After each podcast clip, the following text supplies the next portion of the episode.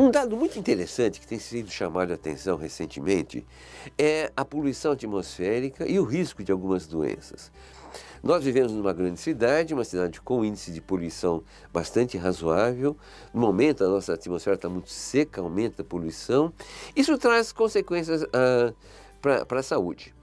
Sabidamente, uh, problemas respiratórios são os mais comuns, mas ultimamente tem sido chamada a atenção o risco de poluição atmosférica com AVC.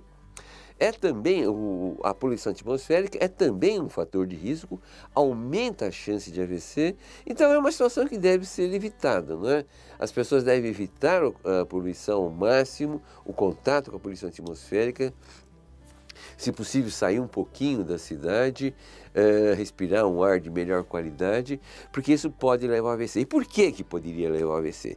Provavelmente ligada à hipertensão arterial, porque a poluição pode facilitar a hipertensão, pode diminuir a oxigenação, pode aumentar a agregação das plaquetas, uh, fazendo com que o, se formem mais coágulos no sangue, tudo isso facilitando o AVC, que é uma doença extremamente grave, uma doença perigosa, traiçoeira e que pode ser evitada com uma série de cuidados.